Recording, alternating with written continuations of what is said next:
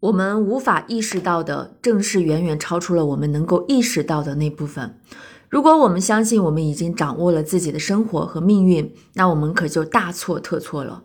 不过，即使是那份隐藏起来的部分，我们也是可以了解的。对此，你肯定在现实日常生活中深有体会。或许你尝试过减肥，要么就是戒烟，你还尝试过想要增加运动量。你曾决定不再跟你的爱人或情人见面，至少你那百分之四的意识可以做出良好的打算。从今天起，该结束了，不要再贪吃，不要再吸烟，不要再呆坐，不要再有外意。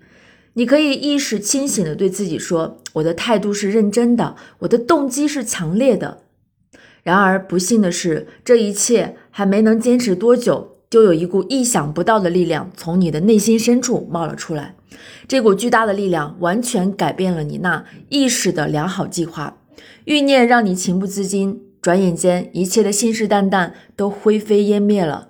你的嘴里突然又冒出了一块巧克力，还有几片薯片儿你又一次点燃了香烟，跑鞋刚被扔到了一边，你就和几个小伙子去外面喝酒了。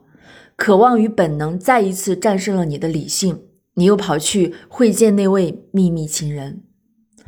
通过上面所有这些例子，你可以清楚的看到更强大的那部分自己，属于潜意识的占据百分之九十六的那部分的你，陌生却又强大无比。